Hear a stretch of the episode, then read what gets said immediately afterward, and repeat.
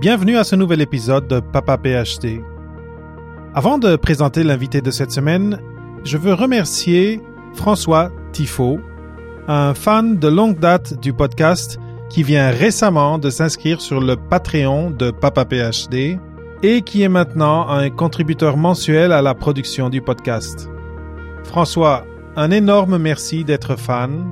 Merci des commentaires que tu as laissés sur Podchaser J'en suis énormément reconnaissant. Si tu veux toi aussi contribuer à la production de Papa PhD, il suffit de se rendre sur papaphd.com slash Patreon, de s'inscrire, de faire un don unique ou de choisir son niveau. Et maintenant, pour l'épisode de la semaine, je vous apporte Marie Itoys. Marie a un trajet en histoire et a partagé avec moi le cheminement qu'il a mené de son doctorat au poste qu'elle occupe aujourd'hui chez Capgemini comme consultante fonctionnelle. là où je me suis dit, bon, de toute façon, euh, la voie de la recherche pure euh, était très compliquée dans le sens où obtenir un poste en France, euh, c'était difficile. donc c'est vrai que c'était une, c'est une idée qui m'a, qui m'a un peu effleuré l'esprit, mais très rapidement, je l'ai, je l'ai, je l'ai remisée de côté puisque euh, elle était, elle était vraiment impossible à réaliser, ou alors dans beaucoup, beaucoup d'années et avec beaucoup, beaucoup d'efforts, ce que je n'étais pas forcément prête euh, à accepter. Je me suis dit bon, on va, on va aller voir euh, du côté médiation scientifique, euh, valorisation, qu'est-ce qui, qu'est-ce qui se passe. Et puis une fois qu'on se dit mais on va voir de l'autre côté, mais pourquoi ne pas euh, carrément ouvrir la porte en grand et se dire ben on va peut-être aller voir aussi dans des entreprises privées, qu'est-ce que qu'est-ce qui me plaît, etc.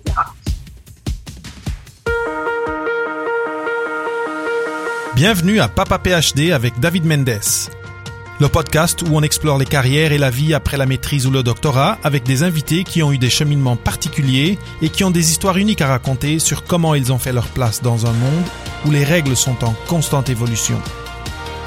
Préparez-vous à sortir des sentiers battus et embarquer dans un nouvel épisode de Papa PhD.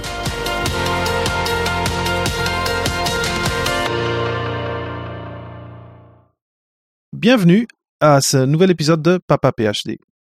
Aujourd'hui, j'ai avec moi Marie Itoys. Actuellement, Marie aime dire avec humour qu'elle entame sa troisième carrière professionnelle.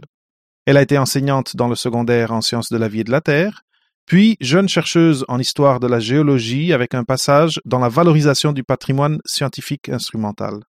À présent, Marie est consultante fonctionnelle dans une entreprise de services du numérique. Bienvenue sur Papa PhD, Marie. Bonjour David, merci beaucoup. Ben, je suis super content que, que tu sois là. Ton, tu as les, les, auditeurs ne le savent pas encore, mais tu as un parcours qui est très très varié. Euh, mais je vais te laisser euh, juste te présenter rapidement, que tu parles un petit peu de qu'est-ce que c'était ton doctorat et après on, partira de là pour explorer euh, le reste. Ok, très bien.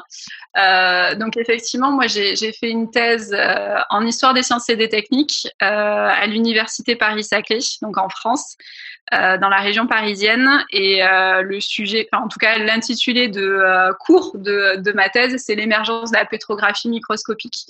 Euh, alors brièvement, en gros, j'ai étudié la manière dont euh, certains, euh, certains scientifiques au 19e siècle observaient des roches et la manière dont la technique a évolué sur, sur le 19e siècle jusqu'à utiliser en fait un microscope avec de la lumière polarisée et des sections toutes fines en fait. de roches qui permet de la voir par transparence. Donc ça, ça, tout, ça a été mon travail de thèse pendant, pendant quatre, quatre années en fait. OK. OK, quand même. Et euh, c'est intéressant. Je connais, moi, aujourd'hui, des gens qui, qui font ce travail-là et euh, entre euh, de la microscopie de, de, balayage. En tout cas, je, je, connais un peu la face moderne de ce dont tu viens de parler. C'est ça, voilà. C'est euh, l'utilisation de la lumière polarisée et puisqu'en fait, elle a, elle a été découverte euh, début du 19e siècle et euh, utilisé en fait euh, à ce dessin-là notamment pour pour observer et décrire en fait les roches puisque hmm. c'était une manière c'était une manière de d'avoir des indications supplémentaires pour distinguer une roche faire un minéral d'un autre minéral et donc différencier hmm. dire ça c'est telle roche plutôt que telle autre roche donc c'est tout ça qui s'est mis en place Super intéressant. Et je, connais aussi d'autres mondes qui sont, qui sont, je connais quelqu'un qui travaille dans l'histoire, mais du côté musique. Et c'est, vraiment intéressant de voir tout le travail qu'il y a d'aller dans les bibliothèques, de sortir des vieux documents. C'est, vraiment passionnant. Ah ouais, non. Maintenant. Super souvenir. ouais. Et comment, est-ce que tu peux partager un petit peu qu'est-ce qui t'a, quelles étaient les, les, les, les étapes précédentes? Donc, avant le doctorat, Qu'est-ce qui, qu'est-ce qui, euh, ouais, qu'est-ce qui m'a motivé à, faire un doctorat? En fait, euh, on, en revient, on en revient à la première, à la première carrière euh, que j'ai que j'ai occupée. En fait, j'ai enseigné pendant pendant trois ans dans le secondaire. secondaire, en fait, c'est des élèves de en France de 11 ans jusqu'à jusqu'à 18 ans. Donc c'est collège et lycée. Et j'ai enseigné ce qu'on appelle les sciences et vie de la terre, donc biologie et géologie. Et, euh, et, durant ces moments d'enseignement, j'étais pas titulaire hein, de, de, concours ni quoi que ce soit. Euh, j'étais euh, j'étais remplaçante. Et euh, c'est vrai que à plusieurs reprises, il y avait des expériences historiques qui étaient utilisées pour décrire en fait comment un concept scientifique ou comment une théorie scientifique avait été avait été émise par le par le par le savant et, euh, et moi, mhm. ça m'avait, euh, ça m'avait beaucoup interpellé à l'époque. Euh, je savais pas trop comment l'utiliser euh, en termes pédagogiques pour, pour, mais bien le, bien l'utiliser pour décrypter les, les, notions scientifiques, bien, bien le faire comprendre aussi aux élèves que ben, on n'était pas dans les mêmes contextes historiques, etc. Donc il y avait, il y avait pas mal de billes que je n'avais pas pour, pour mhm. utiliser ce, ce type de, de documents et de narration pour construire en fait une séquence. Et je me suis dit, ben, euh, bon, allez, euh, qu'est-ce qu'on fait? Euh, J'étais j'étais assez jeune à l'époque encore, hmm. et je me suis dit, ben, tiens, reprenons nos études, allons voir, allons faire un master en fait en histoire des sciences pour avoir pour avoir ces billes-là et et pouvoir en fait répondre répondre à ces questions-là et être un peu plus solide en fait sur sur ces sujets. Euh, mhm. mais euh, ça m'a tellement plu. en fait, les, euh, c'était un master, c'était un master de recherche en fait que j'ai fait à l'époque à l'université de Bordeaux. Et, et, ce master de recherche nous a très rapidement mis le, le, pied à l'étrier en termes en termes de, de recherche, c'est-à-dire de construction de bibliographie, de travail en archives, puisque c'était quand même un, un, master en histoire des sciences. Et, euh, et là, c'est vrai que euh, les premiers contacts avec les documents d'archives, ça, ça a vraiment été, euh, ça a vraiment été un coup de foudre, on va dire. ah, c'est clair. En dehors des éternuements à cause de la poussière, mais, vraiment, ouais, non, ça a été, ça a été top. Et, et j'ai fait, j'ai fait un premier mémoire en, en M1 qui était biographique et en M2 on nous demandait un mémoire de recherche d'une centaine de pages euh, Et c'est euh, et c'est là où en fait j'ai euh, j'ai posé les ébauches en fait de mon travail de thèse. Donc c'est c'est là aussi où j'ai euh, j'ai été notamment plus en archives et notamment je suis allée à Paris chercher des documents d'archives et ça c'est c'est là où il y a des super mhm. souvenirs parce que ben, aller à l'Académie des sciences, aller chercher des documents, c'est plutôt plutôt sympathique. Donc c'est clair c'est pas mal. c'est des choses, c'est des choses qu'on voit ou dans des documentaires ou dans dans des films. Euh, de, de, fiction où il y a quelqu'un qui va chercher le, très vieux document là ça doit être euh, ça doit être des moments de, de grande émotion je suis sûr c'est tout à fait ça et puis euh, et puis se dire que c'est des moi il y a certains des ouvrages ils étaient ils étaient colorisés à la main donc, donc là aussi, c'est enfin, c'est des très beaux ouvrages. Et puis, puis je, alors, je suis dans une période où, où, où j'ai de la chance parce que les documents, on peut, on peut les toucher. C'est du 19e siècle, donc ça a quand mhm. même plus de 100 ans minimum. Donc, il y a déjà une petite émotion. Il y en a certains, ils sont écrits à la main. il y avait un fonds mhm. d'archives d'un des chercheurs sur lequel j'ai travaillé. Ben, C'était son fonds d'archives personnel. Donc, il y avait des lettres à sa famille. Il y avait des dessins de ses voyages, etc. Donc, c'est euh, ouais, c'est beaucoup d'émotions et beaucoup de très très beaux moments. Donc, euh, et c'est vrai que ça m'a tellement accroché que j'ai continué et j'ai fait une thèse. tu as fait la thèse, très bien. Et juste parce que là, tu, tu enseignais et est-ce que pendant ce trajet-là, parce que là on dit deux ans, deux ans de master après la thèse, et on va en parler un peu de, de comment ça s'est passé dans la thèse, euh, mais à un moment donné, le, tu t'éloignes temporellement de, de, de, ce, de, cette activité qui était l'enseignement. Un an, deux ans, trois ans.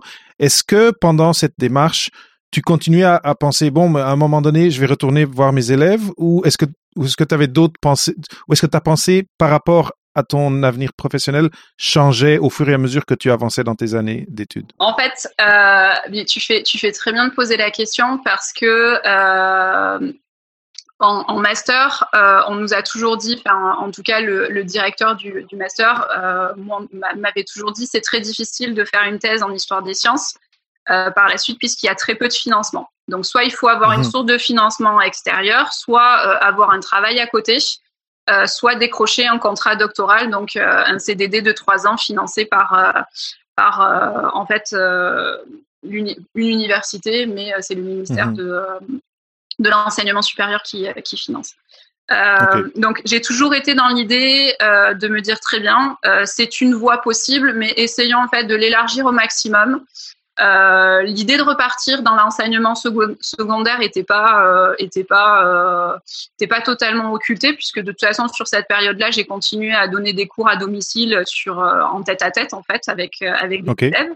Euh, et j'ai aussi en fait participé à un, à un programme qu'organisait l'université qui était les littéraires en entreprise. Je sais même plus s'il existe mais hmm. euh, ça permettait en fait de euh, d'être formé euh, à de la rédaction de CV, à du pitch un tout petit peu, ce genre de choses, et ça m'a permis de de, de faire un stage et d'être et de travailler un tout petit peu avec avec Marc Chevalier notamment que tu que tu as eu en interview. Ah oui. Ouais. ah c'est super ça. voilà. Eh sur, bien. sur de la rédaction de contenu scientifique en fait. Eh, mais euh... c'est génial. Je, tu vois, on, je, là, là, les auditeurs, ceci, on n'en avait pas parlé. Elle vient de, de, de me le, de me partager ça. C'est, c'est génial. Marc, euh, c'était euh, quelqu'un avec qui je veux reparler euh, sur le podcast. Une super belle entrevue. Euh, je, je devrais savoir par cœur ce numéro de son épisode. Je vais peut-être chercher ça pendant qu'on parle, mais, mais euh, ok. Donc, rédaction scientifique ça, ça me ça me vient me, ça vient me, me, faire parler de quelque chose de, de que je trouve important, qui est euh, comment tu as euh, comment tu as appris que ces formations-là existaient? Est-ce que c'était quelque chose qui était annoncé dans, dans ta faculté ou c'était converse, par conversation entre collègues? Comment tu as eu accès à, à ces à ces ressources-là, disons quand euh... parce que je trouve ça génial que tu aies pris le temps de faire ça, mais c'est pas tout le monde qui a le réflexe d'aller chercher ces ressources-là? Non. Euh, alors, comment j'avais vu ça? Je crois que j'avais vu ça euh, par un, euh, un, mail, parce qu'on on recevait, on recevait souvent des messages de l'université, et il me semble que j'avais eu un doublon par mon, par mon, mon directeur de, de mémoire à l'époque, qui était Pascal Duris, qui, qui était le, direct, le directeur aussi du, du euh, du master, qui savait que euh, voilà, j'étais ouverte à, à, pas mal d'opportunités et, euh, et, que la question, okay. la question de l'orientation, par moi, me m'avait toujours, m'avait toujours euh, préoccupé en tout cas en rentrant. dès que je rentrais dans ce dans ce master, c'était quelque chose que mmh. j'avais plus ou moins en tête. et c'est vrai que ça a été, ça a été une, une belle expérience dans la rédaction, dans, dans pas mal de, de choses, pour euh, et le contact, pitcher, euh, CV, euh, etc. Et, et, même pour la rédaction de contenu, hein, j'ai appris j'ai appris beaucoup de choses avec Marc euh, en termes de méthodologie, mmh. en termes d'outils. Donc donc vraiment c'est des choses mmh. par la suite après qui m'ont été qui m'ont été très utiles et et puis c'est c'est une expérience supplémentaire aussi en communication, hein, tout simplement ouais. savoir cibler des mots clés, etc. Enfin c'est ça a été très très belle expérience. C'est génial et c'est génial et Marc est très sympathique, très ouvert à, à aller te contacter sur LinkedIn. Euh, donc, si vous voulez aller écouter l'épisode de Marc, ça, ça, l'épisode euh, s'intitule Faire les bons choix au doctorat et c'est euh, vous le trouverez sur papaphd slash 76. Euh, allez écouter parce que vraiment quelqu'un d'inspirant et euh, comme je dis quelqu'un que je veux ramener euh, ramener au podcast. Mais c'est génial et d'ailleurs moi je le sais parce que je sais un peu ce que tu as fait que tu as fait de la rédaction scientifique par après mais on, on, c'est un autre chapitre on, on est encore on est encore au doctorat. Je trouve que tu as fait un très bon choix de d'aller chercher des formations comme ça parce que l'université euh, d'être dans le milieu universitaire, c'est une, une opportunité. Et euh, quand on est dans une thèse, on peut avoir beaucoup cette vision de cette uh, tunnel vision, comme on dit en anglais, de juste travailler sur son sur sa thèse et sur son sujet. Et pourtant, il y a tellement de ressources auxquelles on a juste accès quand on est à l'université. Une fois que la thèse est finie, là, il va falloir aller trouver, payer pour avoir une formation en rédaction. Et donc, je ne sais pas si tu as quelques mots à dire euh, à l'auditoire là et des, ah, quelques conseils. Ah si, si, oui, parce que parce que euh, moi, c'est euh, j'ai essayé de le faire d'une certaine manière et c'est vrai que c'est très difficile en fait de le faire quand quand on est quand on est en thèse parce qu'on a beaucoup beaucoup d'impératifs et et je pense qu'on en a encore plus en tout cas en France euh, quand on est euh, quand on est en sciences, que ça soit biologique comme euh, comme toi ou, ou, en physique ou quoi que ce soit, c'est encore plus difficile en fait de de, de, dégager du temps par rapport aux contingences que qu'imposent en fait soit les directeurs de thèse, soit les, les encadrants de publication d'articles, d'expériences, etc. Et, mmh. et, au contraire, en fait, ces trois années-là, je l'ai découvert par la suite sur un, un petit poste que j'ai occupé que j'ai occupé l'année dernière. Euh, à l'université de Clermont sur l'encadrement du doctorat et il y a tellement de possibilités. Euh, mhm. de formation, de, de, de, prise de contact à l'entrepreneuriat, de, de, de possibilités de faire des stages aussi. Enfin, c'est tellement riche que et, et, surtout en fait c'est gratuit. Donc quand on est, étudiant, c'est c'est pas du tout négligeable. Et, euh, et, et, avec des, des, des personnes qu'on rencontre, on peut, on peut commencer à se créer un réseau. Euh, on peut, on peut aussi en fait, euh, voilà, prendre, prendre des contacts pour plus tard, par éventuellement, et, et, et, prendre de la connaissance. C'est surtout ça en fait. C'est, se dire que euh, on, euh, de pas penser le doctorat comme, comme, comme quelque chose de, de statique, euh, c'est une expérience professionnelle et, et, on a la possibilité en fait d'enrichir cette expérience professionnelle de, de, de tellement d'autres manières différentes, que ça soit en mhm. connaissances techniques sur des logiciels, sur, euh, sur des formations spécifiques, euh, mais aussi euh, en, tout, pour, pour développer les soft skills, en, en management aussi. Enfin, il y, y, a tellement de choses qui sont, qui sont possibles que, euh, mm. que oui, il faut, il faut en profiter. On, on, est totalement capable en tant que, en tant que doctorant de, de le faire, de gérer ce genre de choses. Et, euh, et, et il faut profiter ouais, de, de ces, euh, de ces années-là pour, pour, en fait, pour ouvrir son esprit autant qu'on le fait quand on travaille sur sa thèse. Oui, oui, je, je, suis totalement d'accord. Question, est-ce que dans, dans tout ça, tu, tu as eu aussi l'occasion et le temps de participer à des, des groupes étudiants ou des, euh, c'est ça, peut-être des groupes de lecture, des groupes d'écriture, parce que je trouve que une autre chose qui, a, qui arrive souvent en thèse, c'est la solitude. Est-ce que tu as une, dans, dans, les, dans les stratégies que tu as suivies et dans les, les, les, choses que tu es allé chercher, il y a eu un côté plus social comme ça ou, ou, ou non? Euh, Alors, j'ai euh, la chance euh, d'avoir été dans un petit laboratoire. Donc, euh, mmh. et, et, je suis rentrée en même temps qu'un autre doctorant. Donc, ça, ça, a facilité. Et il y avait d'autres doctorantes qui étaient, qui étaient en place. Et, et assez vite, on avait, de toute façon, on avait, un, enfin, on avait une salle commune puisqu'on travaillait tous, quand on se rencontrait, on travaillait tous là.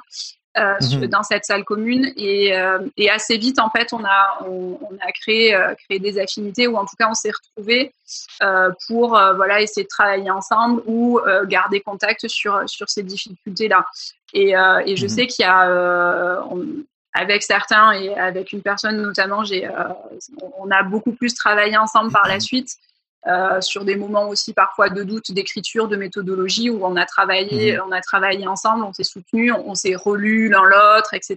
Donc euh, ça a vraiment été, euh, ça a vraiment été un soutien, un soutien aussi important. Mhm. Et, c'est vrai que ça c'était, c'était important et, et vraiment d'avoir cette, cette communauté autour de, de, de doctorants qui en plus sont dans, dans dans ton domaine, c'était c'était particulièrement euh, enrichissant et euh, ça permettait vraiment de se serrer les coudes parce qu'on expérimentait les mmh. mêmes les mêmes difficultés, les mêmes questionnements sur sur l'orientation et euh, après on a pris tous des directions différentes, mais euh, c'est vrai que c'était important de se dire euh, qu'est-ce qu'on va faire après ou ah ben j'en ai marre de faire de la biblio, ah il faut que j'aille en bibliothèque, etc. Donc, ouais. Mais c'est vrai que juste, je, je, je, je, parlais de groupe, mais c'est vrai que juste d'avoir euh, d'être en binôme, disons, c'est déjà très bien mm -hmm. parce qu'on quand quand quand l'un est peut-être un peu plus fatigué ou euh, à moins envie, l'autre peut te donner le petit coup de coude et dire allez allez oui. allez vas-y. Euh, euh, le travail le travail en sciences humaines est, est encore plus ingrat puisqu'on on n'a pas l'obligation d'être au laboratoire tous les jours. C'est vrai. Donc, euh, donc c'est vrai que euh, moi, il y a des semaines entières où soit je l'ai passé en bibliothèque, soit je l'ai passé à, à, travailler tout seul chez moi.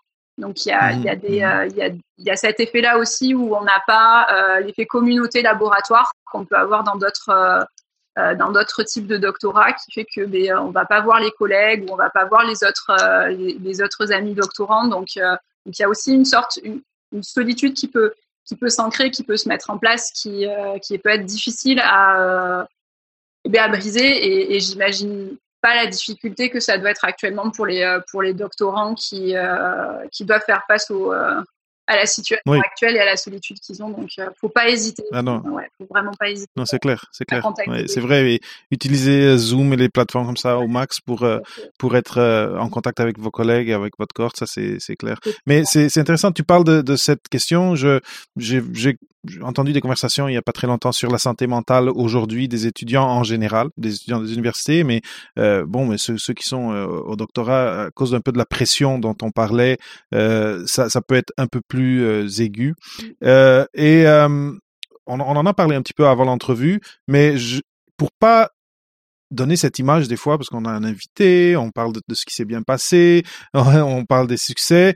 Euh, j'aimerais peut-être que tu partages un petit peu de, de, moments pendant ton doctorat où il y a eu des obstacles. Et euh, du point de vue de, oui, il y a eu des obstacles et je pense qu'une thèse, par définition, c'est euh, quelque chose de difficile et, où les obstacles vont se présenter. Mais euh, peut-être de parler un petit peu de comment tu as composé avec ce qui s'est présenté à toi et comment tu as parce que je sais pas si à un moment donné ou un autre mais pour toi c'est arrivé mais pour beaucoup de monde il y a un moment où on se dit ça y est je lâche. Euh, souvent ça, ça peut être au, à la rédaction mmh. ou ça peut être à d'autres moments durant durant la thèse. Est-ce que tu as quelque chose à partager de, oui, de ce côté-là? ouais, euh, Ouais, comme je l'ai dit, euh, moi j'ai eu trois ans, j'ai eu trois ans de financement, donc euh, quelque part c'était un peu, c'était un peu le rêve, même si en fait on passe trois ans avec avec un gros sac à dos qui s'appelle une thèse et, et on l'enlève jamais en fait ce sac à dos même quand on est en vacances. Et, et, ça je tiens, je tiens vraiment à le préciser. Enfin une thèse, on l'a on l'a toujours avec nous, on vit avec. jusqu'au moment où on soutient et, et ça c'est mmh. on s'en rend compte qu'après mais mais elle est tout le temps là et, euh, et, la dernière année en fait de, de thèse que j'ai que j'ai eu, euh, j'ai travaillé en même temps, c'est-à-dire que j'ai occupé un poste à temps plein euh, dans euh, dans euh, en fait la, la, communication et de la médiation scientifique au sein mmh. de l'université.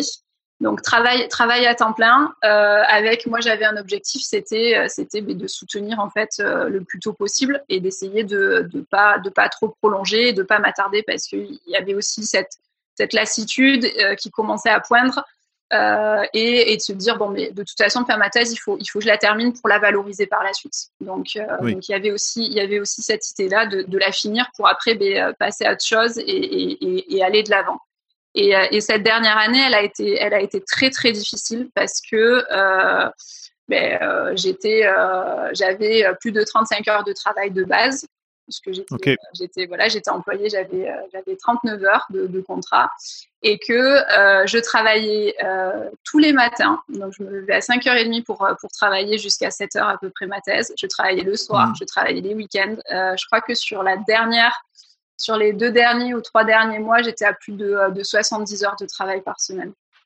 et, okay. euh, et, en moyenne, je pense que j'ai été à plus de 60 heures sur toute une année de travail. Donc avec euh, un épuisement en fait progressif qui s'est mis en place, avec aussi des, euh, des difficultés parfois de, de, compréhension des attendus de mes, euh, de mes, euh, de mes directeurs, etc.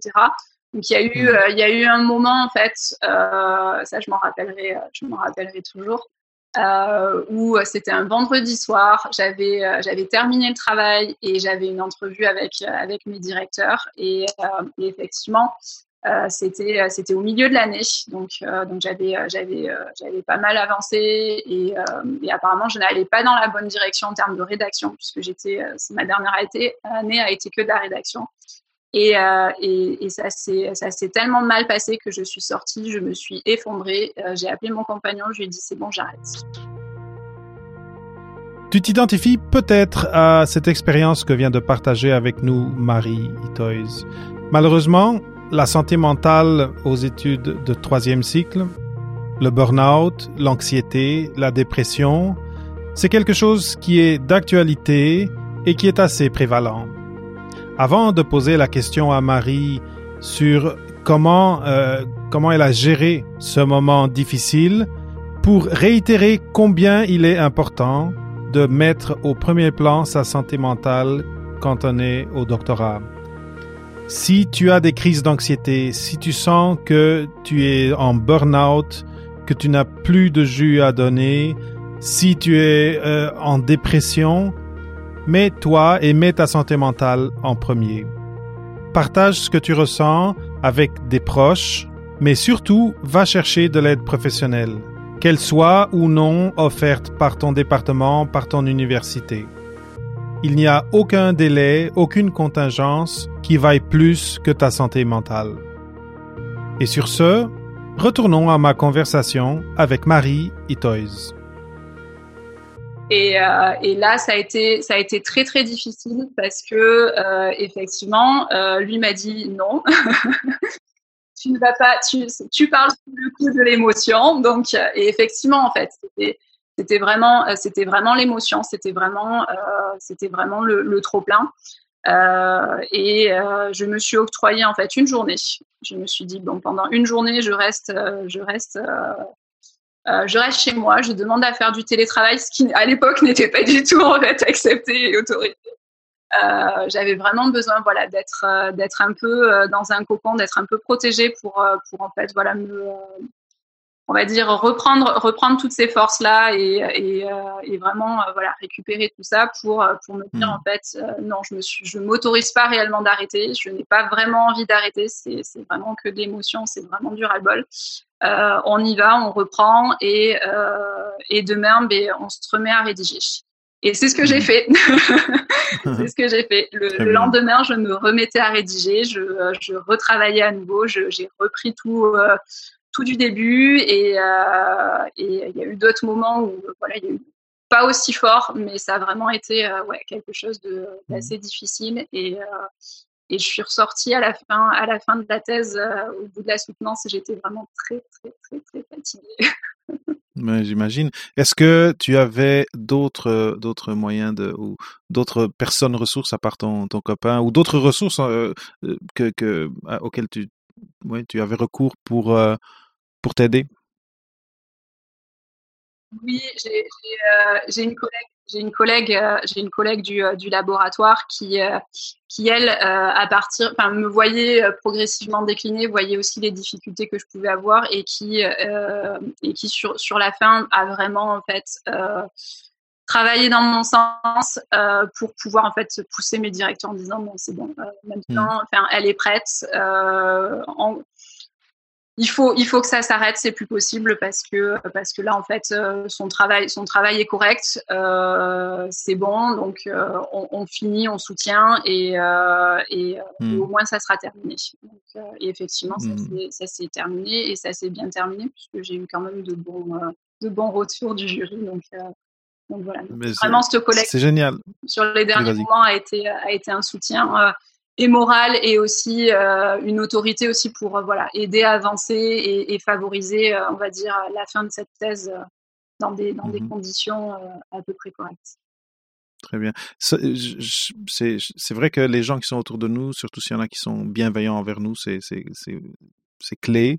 Après, il y a aussi parce que il peut y avoir du monde pour qui ça, ça devient une question de santé mentale et euh, de la même façon qu'on parlait tantôt des ressources pour, euh, pour euh, trouver des nouvelles, des nouvelles, nouvelles capacités, des nouvelles compétences, à l'université aussi, on a accès à des choses, parce qu'on est universitaire, à des ressources de ce côté-là, du côté santé mentale. Ouais, ouais. Et, Vas-y, vas-y. il il faut pas hésiter, oui, à en parler, à parler des difficultés qu'on peut avoir. et c'est pas, c'est pas facile. C'est quelque chose en fait qu'on, qu'en tant que doctorant honté, parce qu'on imagine que ça fait partie du job, que en mhm. fait, mais, mais que, que c'est normal en fait d'encaisser autant de pression, que c'est normal en fait d'encaisser autant de doutes, etc. Mais, euh, mais en fait, ça l'est pas. Et, euh, et, et, je sais que j'avais vu passer des études aussi sur, sur du harcèlement moral, du, harcèlement sexuel.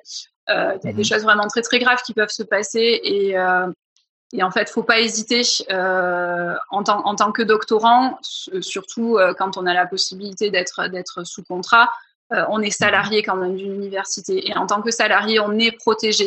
Et même si on n'est pas salarié, on est quand même protégé contre en fait toutes ces formes de violence. Et il faut pas hésiter à faire remonter ça. Et, même si c'est difficile à se battre pour au moins, en tout cas, raconter et, faire, remonter ça. Mais c'est très, très. je suis, je suis totalement d'accord. Et si, si on parlait euh, en milieu d'entreprise, tout le monde serait d'accord directement. Mais, n'est-ce pas? Et donc, mais c'est très important le point que tu dis. Et si quelqu'un est dans, dans une telle situation en ce moment et, et se sent, ah, mais je suis juste un élève ou, euh, ou à cette, ou à cette feeling, ce feeling que je suis un disciple du, du, de la personne qui est sur un, une espèce de piédestal.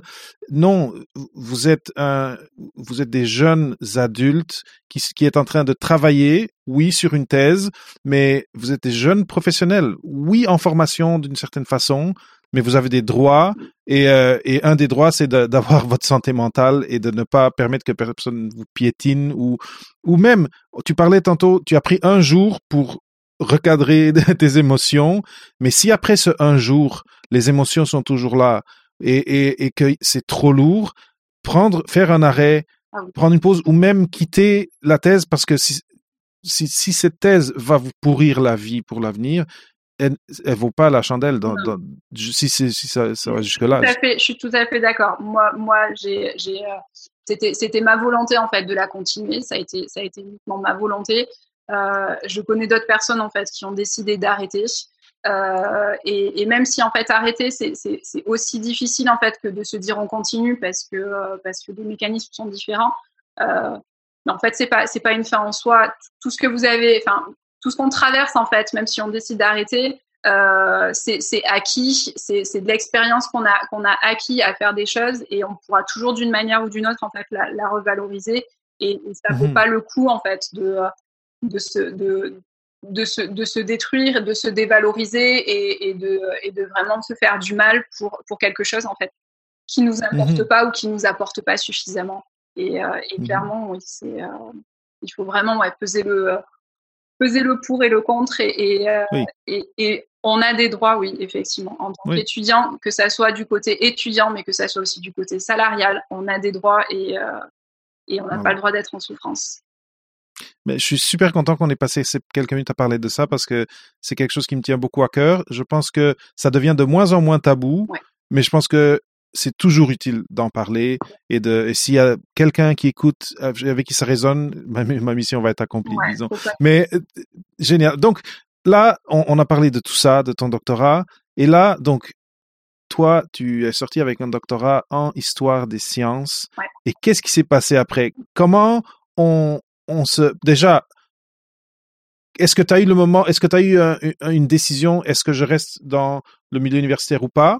Et parce que je sais que tu n'es pas resté. Comment ça s'est passé? Comment tu as convaincu quelqu'un que oui, euh, moi, Marie, je suis, euh, oui, j'ai un doctorat en histoire des sciences, mais je suis la personne pour votre équipe. Alors ça, passe, ça passe par deux, par deux points.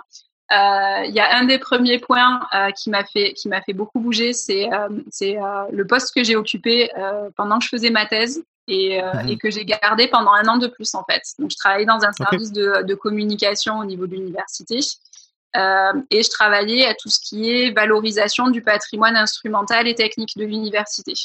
En gros, euh, l'université avait des vieux instruments scientifiques qu'elle gardait en termes de collection. L'idée, c'était de travailler mmh. sur l'identification de ces objets et puis de les valoriser à travers des expositions. On a fait un SKUM surtout aussi, donc euh, voilà, pas mal mmh. d'initiatives dans ce sens-là. Et, euh, et, ça, ça m'a beaucoup plu. parce que ça me permettait à la fois de, de travailler dans le milieu universitaire et d'avoir toute une réflexion aussi euh, scientifique et épistémologique sur les sur les, les, objets sur lesquels je travaillais. Donc ça, c'était mmh. vraiment en, en, ligne directe avec mon travail euh, avec mon travail de thèse et de chercheuse. Donc je pouvais vraiment euh, utiliser cette partie-là pour, euh, pour rédiger des articles ou pour vraiment mener une réflexion sur, euh, sur les, pratiques, les pratiques scientifiques. Donc ça, c'était vraiment très, très intéressant. Et il y avait ce mmh. côté aussi, après médiation, contact avec le public, qui renouait aussi avec ah, quand j'étais mmh. enseignante à expliquer des choses, etc. Donc c'était, c'était vraiment, ça a été une ouverture sur ça je me suis dit ça c'est une, une, opportunité de, de carrière ou, ou, euh, ou de voix possibles qui, euh, qui est assez intéressante et qui, et qui m'intéresserait. Et, euh, et, et c'est là où je me suis dit, bon, de toute façon, la voie de la recherche pure était très compliquée dans le sens où obtenir un poste en France, c'était difficile. Mmh. donc c'est vrai que c'était une, c'est une idée qui m'a, qui m'a un peu effleuré l'esprit, mais très rapidement, je l'ai, je l'ai, je l'ai remisée de côté puisque euh, elle était, elle était vraiment impossible à réaliser, ou alors dans beaucoup, beaucoup d'années et avec beaucoup, beaucoup d'efforts, ce que je n'étais pas forcément prête euh, à accepter. Et je me suis dit bon, on va, on va aller voir euh, du côté médiation scientifique, euh, valorisation, qu'est-ce qui, qu'est-ce qui se passe. Et puis une fois qu'on se dit mais on va voir de l'autre côté, mais pourquoi ne pas euh, carrément ouvrir la porte en grand et se dire ben on va peut-être aller voir aussi dans des entreprises privées, qu'est-ce que qu'est-ce qui me mhm. plaît, etc. Et euh, et il y a tout, il y a eu tout un travail de réflexion puisqu'à un moment en fait mon contrat s'est terminé. Euh, mhm. Il s'est terminé alors c'était 2018 et j'étais au chômage pendant un an. Donc, euh, ça a, été, ça a été une longue période. Euh, pendant, un an, j'ai été au chômage. Euh, donc longue période de réflexion, longue période de, de travail sur soi, sur sur en fait, mais qu'est-ce que m'apporte mon, qu'est-ce que m'a apporté mon doctorat, quels sont mes moteurs mmh. en fait en termes de en termes de travail, en termes de, de valeur aussi, etc. Et, mmh euh, et à un moment, je me suis dit, ben, euh, moi, ce qui m'intéresse, c'est travailler par projet, c'est travailler, euh, c'est travailler avec des, des, milieux où je vais pouvoir avoir de l'émulation intellectuelle, etc., etc. Peu importe le domaine. Mmh et euh, il s'avère que ce genre de ce genre de moteur, c'est plutôt vers le privé qu'on va les trouver. Oui. donc je suis partie. Mais mais ça fait peur le privé. Ah. Moi, quand j'ai quand j'ai quand j'ai j'ai compris que c'est ça qu'il fallait faire, ça m'a fait peur parce que je connaissais pas ce milieu-là. Ah oui, ouais, ouais, ouais. C'est, euh, c'est, c'est, c'est un monde, c'est un monde totalement nouveau. Surtout que moi, mes expériences professionnelles étaient toutes dans le dans le domaine public, donc euh, mmh euh, donc vraiment, c'est, c'est, c'est deux mondes, c'est deux mondes totalement séparés et très différents. Ça fait peur, ouais. C'est pas le même langage, c'est pas le même, euh, c'est pas le, la même façon de voir les choses, de, de d'appréhender les choses. Et euh, alors, en ce sens, j'ai été beaucoup aidée et, euh, et j'ai beaucoup travaillé aussi avec l'APEC, qui est une association en fait pour les cadres en France, euh, qui accompagne aussi les, docteurs, les doctorants et les docteurs. Donc très intéressante aussi pour des ateliers de formation, pour pareil apprendre à pitcher, à rédiger un CV, okay. à travailler sur ses entretiens, sa présentation. Donc et ils sont vraiment orientés, euh, ils ont beaucoup de contacts avec le privé. Donc, euh, donc voilà, typiquement, construire son LinkedIn, faire, faire du réseau sur LinkedIn, faire des interviews métiers. Enfin voilà, il y a, y a toutes ces démarches-là que je n'avais pas. Euh, qui m'ont apprises et, euh, et vraiment c'est c'est une source, une mine d'informations capital que je recommande. ça, c'est génial. Est-ce que c'est quelque chose auquel tu as droit quand tu es au chômage ou comment ça marche? Paix Alors en fait, euh, il, euh, il, y a deux possibilités. C'est euh, soit en fait on est au chômage et on a été cadre précédemment et on a cotisé, donc mm -hmm. on a le droit en fait d'intégrer d'intégrer la PEC. Soit en fait, mais comme moi, on est à un niveau à un niveau en fait d'études bac plus 8 qui fait que mais Pôle emploi en France en tout cas n'est pas en capacité de nous apporter un, un encadrement optimal euh, sur mmh les postes qu'on cherche. Donc euh, l'APEC en fait prend euh, prend en partie ou en tout cas peut nous aider dans ce sens-là pour travailler et son réseau et en fait sa manière de se présenter plus en adéquation avec avec les postes qu'on cible en fait. C'est mmh mmh c'est génial et tu parles de réseau et c'est vrai qu'aussi une autre une autre chose c'est quand on change d'univers comme ça notre réseau n'a pas de ne se croise pas ou potentiellement très peu avec le réseau où sont ces gens-là qui sont du côté privé. Aucunement. Et, euh, et, un des conseils, un des conseils que, euh, que j'ai, euh, que je peux donner aussi aux personnes, aux personnes qui sont qui sont doctorantes, c'est chercher, chercher et, et, et, aller faire des. Alors c'est difficile, mais des forums pour l'emploi.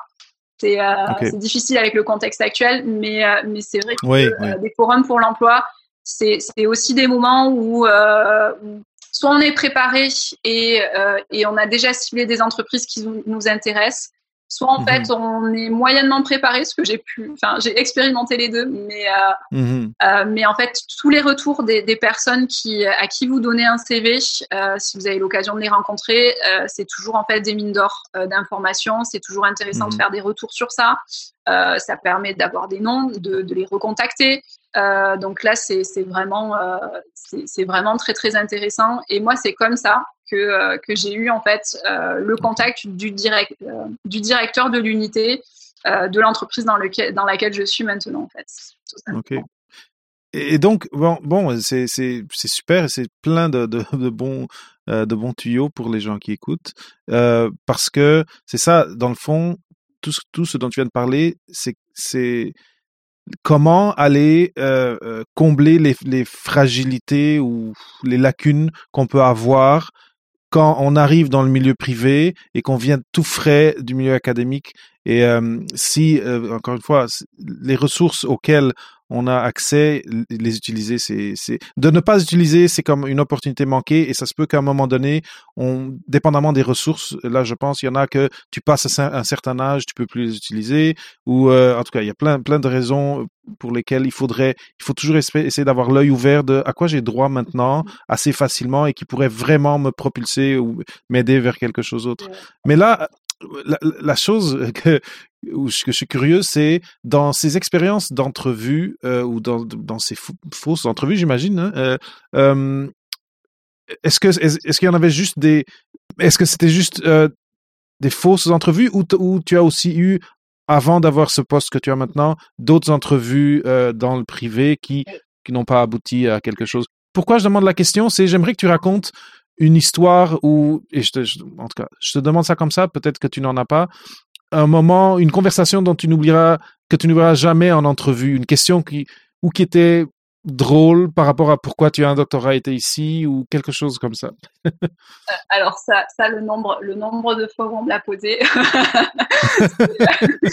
non, il y a, euh, ouais, il y a, il y a euh, il y en a, il y en a plein parce que parce que euh, il y, a eu plein, il y a eu plein de euh, j'ai eu plein d'entrevues différentes pour des postes parce que j'ai postulé à beaucoup de choses différentes aussi sur cette sur cette année-là.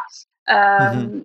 En fait, les retours les retours principaux que je peux je peux faire les, les et souvent c'est ce qu'on m'a fait et ça dépendait ça dépendait des, des, secteurs et des personnes, je pense surtout. Mm-hmm. Mais souvent on m'a dit mais est-ce que vous n'allez pas vous ennuyer? Sur ce poste. Mmh voilà. Je l'ai déjà entendu ça. vous n'allez pas vous ennuyer. Euh, donc ça, ça, euh, oui, ça, ça a été, ça a été les questions et, euh, et j'ai une personne en fait qui m'a qui m'a posé cette question que j'ai trouvée en fait sur le coup très très pertinente parce que mmh il m'a dit moi je veux bien vous prendre en fait parce que là c'était pour une mhm. alternance. Il me dit je veux bien vous prendre. Il me fait euh, je doute pas, je doute pas que vous allez vous allez réussir à faire à faire ce que vous voulez. Euh, je pense que vous allez vous ennuyer, mais euh, mais je pense après que vous allez vous vous débrouiller. Il me fait mais est-ce que vous avez vraiment besoin de, de ce poste là Et c'est la, la mhm. première personne qui vraiment en fait euh, c'est pas dit, n'a pas vu la personne avec avec un doctorat qui arrivait euh, pour un poste et qui voulait qui voulait un poste, mais qui s'est qui s'est dit que peut-être en fait la personne qu'elle avait en face de lui euh, avait vraiment besoin d'un emploi. Et, mhm. et ça c'est mhm. ça c'est quelque mhm. chose aussi qui qui a été très peu posé dans certains certaines des des entretiens de de savoir en fait la personne qu'on a en face, elle est peut-être effectivement surdimensionnée pour le poste, mais est-ce que derrière euh, le fait qu'elle postule, il n'y a pas aussi des nécessités euh, beaucoup mhm. plus euh, concrètes, on va dire, qui fait qu'elle postule à ce poste? Et, et, ça, je trouvais ça excessivement pertinent à un moment de se dire bon ben voilà, j'ai quelqu'un, j'ai quelqu'un de surdimensionné, mais cette personne-là, elle a vraiment besoin de, travailler parce que ben, elle, est, elle a plus de chômage, elle a pas de chômage, enfin, ou elle doit nourrir ses enfants, etc. Donc ça, je trouvais vraiment intéressant.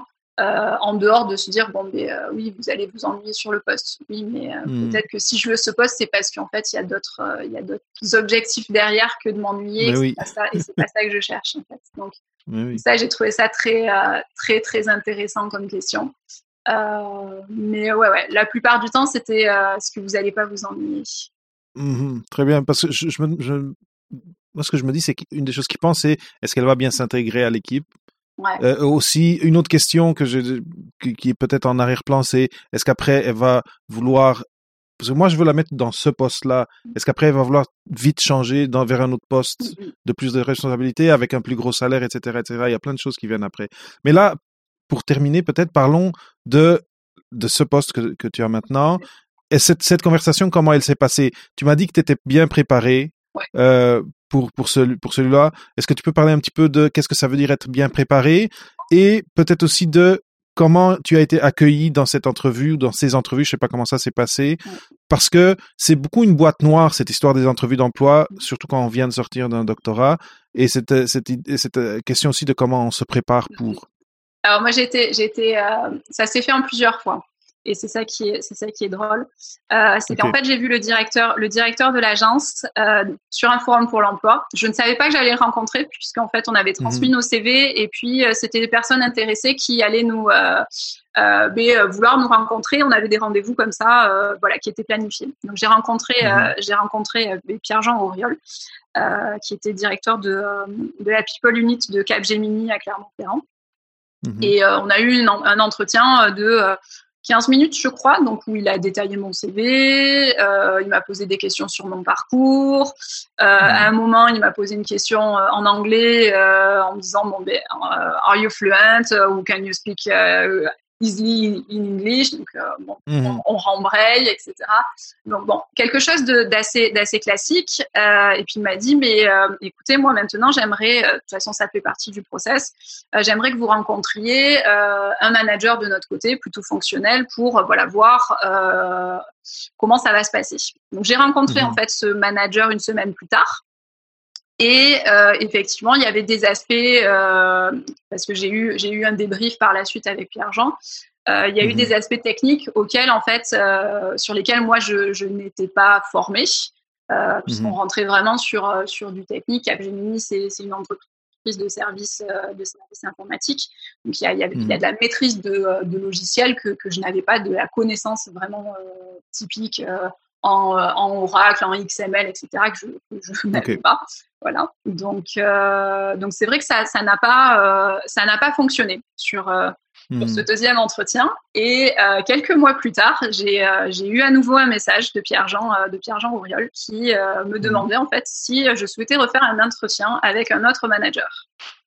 Et c'est mon, c'est mon manager actuel, mmh Stéphane. Euh, qui, euh, avec qui on a passé, euh, il me semble qu'on a passé deux heures à parler. même, Voilà, à parler de, ben, du travail, du travail, de, des possibilités, de l'entreprise, etc. Donc, donc là, vraiment, ça a été, on n'était plus vraiment sur, sur de l'entretien, de l'entretien formel. en tout cas, moi, je l'ai perçu mmh comme ça. On était plus sur de l'échange, sur la présentation de l'entreprise. Euh, et c'est là en fait euh, qu'il m'a dit euh, voilà. Mais euh, écoute moi mon profil enfin ton profil semble m'intéresser parce que ça fait pas longtemps que tu sors de, de l'université. Tu as un mindset en fait pour de l'apprentissage rapide. Euh, et moi, ça m'intéresse parce que, voilà, moi, j'ai besoin de quelqu'un qui est formé dans ce logiciel-là, le logiciel Workday, que la formation, c'est 10 jours, c'est en anglais, c'est 10 jours euh, en continu et qui a 30% de réussite. Donc, euh, et il me dit, euh, moi, ce qui m'intéresse, c'est que tu réussisses ça. je m'en fiche que tu n'aies pas de connaissances en RH, je m'en fiche que tu n'aies pas de connaissances en SI. moi, je, je, sais que tu penses y arriver. Je lui dis oui, peut-être, sûrement. Il me dit ok, très mhm. bien. Et, et, un mois plus tard, en fait, je rentrais dans l'entreprise. c'est génial. Et dans, est-ce que dans ces conversations, en tout cas, ils avaient déjà vu ton CV, ils savaient que tu venais de, de l'histoire de la science.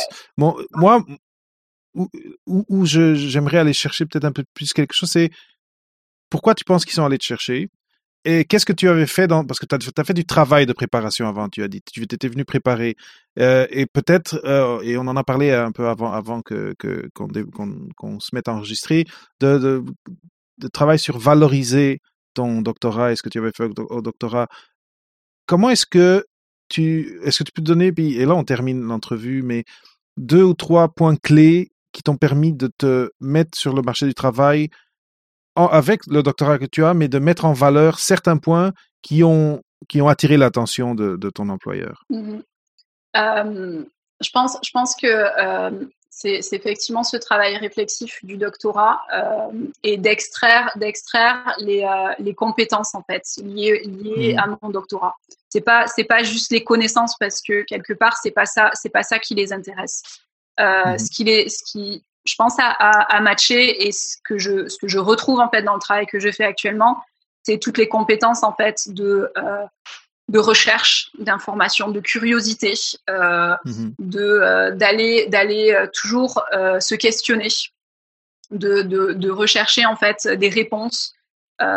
Tout, toutes ces toutes ces compétences en fait qu'on a quand on fait un doctorat et qui sont qui sont valables pour tous les doctorats c'est euh, d'aller mhm. chercher de l'information, d'aller savoir la chercher au bon endroit, ou en tout cas de trouver le bon endroit où est l'information, euh, mhm. de, euh, de se remettre en question en fait, d'avoir cette capacité à, à, regarder de près des choses et puis à prendre de la distance aussi.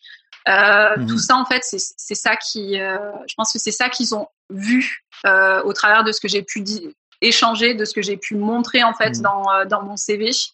et c'est ça qui, et c'est ça qui match en fait. C'est eux, ils mm. l'ont vu et c'est ça qui, qui match maintenant euh, dans mon travail. C'est euh, c'est ce qu'ils recherchent. Et, euh, mm. et je pense qu'on a vraiment ce travail-là, nous, à faire en tant que, en tant que doctorant et docteur, de mm. pas mettre en avant forcément les connaissances qu'on a acquises au doctorat, savoir la bibliographie, etc.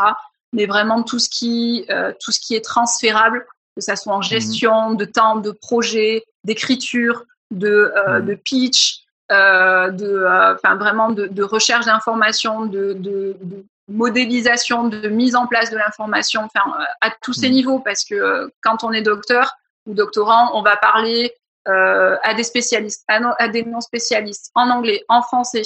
on va avoir un auditoire très large, très petit. on va être très pointu ou très généraliste. Enfin, tous, tous ces niveaux-là, en fait, tout ça, c'est c'est réutilisable à l'infini euh, dans le monde du travail. Très bien. Et la, la, personne, ton, ton manager, il a parlé d'apprentissage rapide. Et moi, une des choses que, que je dis euh, des fois, c'est que quand on sort d'un doctorat, on a vraiment bien appris à apprendre. et, euh, et sûrement des, des, des, compagnies comme ça où il faut des gens flexibles et qui apprennent des, des nouvelles compétences assez rapidement, c'est clair que ça, ça, va leur intéresser quelqu'un avec un profil comme les docteurs. Comme les docteurs. Euh, Marie, on, on, là c'est vraiment la, la, fin de l'épisode. On a vraiment couvert beaucoup de, de, de, terrain et je suis super content de, de, tout ce dont on a parlé. Mmh je pense qu'on on aurait plus à parler, mais euh, ton trajet c'est pas mal clair comment euh, comment il s'est suivi. Je pense que c'est clair aussi que c'était pas un long fleuve tranquille. Il y a eu des moments difficiles, des, des moments où euh, où, euh, où tu as dû te, te, te, concentrer et reprendre tes énergies pour dire ok je, je fais le, le, sprint le sprint final euh, et après moi ce que je, je trouve super pertinent c'est d'être ouvert à parce que il y a un certain deuil, il peut y avoir un certain deuil quand on quitte le milieu universitaire, parce qu'on quitte, on quitte une communauté, euh, une, une on quitte euh, quasiment un, euh, un village. Un village, c'est ça, un village physiquement. On, on va plus être sur le campus et on peut des fois résister ou comment dire inconsciemment avoir une résistance à aller vers quelque chose d'autre. Et là, tu, tu as montré que clairement tu t'étais ouverte à aller prendre des cours, aller chercher des, des gens, euh, des, des gens ressources ou, aller chercher des ressources dans, euh, tu as parlé de, de l'APEC. Euh, L'APEC, oui, c'est ça. Euh, à l'APEC et de, de dire, bon, oui, j'ai fait un doctorat, oui, j'ai fait une soutenance, mais là, il me faut quelque chose d'autre pour passer au prochain chapitre, mais de le faire et d'aller croiser des gens. Et en plus, c'est ça, c'est qu'il y a aussi une côté réseautage là-dedans dont on n'en a pas parlé tant que ça, mais, euh, mais que je suis sûr a été importante. donc, vraiment super content de, de notre conversation. Maintenant, si les gens ça a résonné avec eux ce que tu leur as dit. Ils ont, ils passent à travers les mêmes choses et ils veulent te joindre, te, te passer un mot, te, te poser une question. Comment est-ce qu'ils font ça? LinkedIn, LinkedIn. Je, j'y suis, euh, j'y suis, euh, j'y suis régulièrement et, euh, et je réponds et je réponds aux sollicitations et et mmh. tout comme en fait on a pu m'aider sur des enquêtes métiers et tout comme en fait ouais on a pu on a pu me conseiller vraiment ouais je là-dessus. Mmh. pour le transfert d'infos et, euh, et, et, avec plaisir, euh, vraiment. Sur Génial. donc, euh, donc, vous pouvez rechercher Marie Itoiz, I-T-O-I-Z, et vous allez la trouver et, et c'est ça et tu, tu je vous la, vous vous la voyez pas vous entendez sa voix et je vois qu'il y a une bienveillance en, en elle et c'est surprenant combien il y en a sur LinkedIn et, et je, je, pense au réseau de gens qui ont des doctorats et avec qui je parle les gens veulent tellement aider euh, les, les, jeunes, les nouveaux docteurs, c'est assez impressionnant et ça, ça fait chaud au cœur. Ouais, tout à fait. Marie, merci énormément d'avoir passé cette presque une heure à parler avec moi. Je suis vraiment reconnaissant et, euh, euh, je suis sûr que les, auditeurs et auditrices vont pouvoir retirer beaucoup de, ce qu'on vient de partager. J'espère. Mais merci beaucoup à toi, David, de m'avoir invité. Ça a été un plaisir et de te rencontrer et puis de participer au podcast. Et J'espère également que ça va, ça va aider, euh, ça va aider euh, les auditeurs, auditrices, et puis euh, et, et, hâte d'écouter le prochain épisode avec la prochaine personne que tu inviteras. Super, merci beaucoup. Allez, à la prochaine alors. À la prochaine, au revoir. Et voilà, c'est tout pour l'épisode d'aujourd'hui.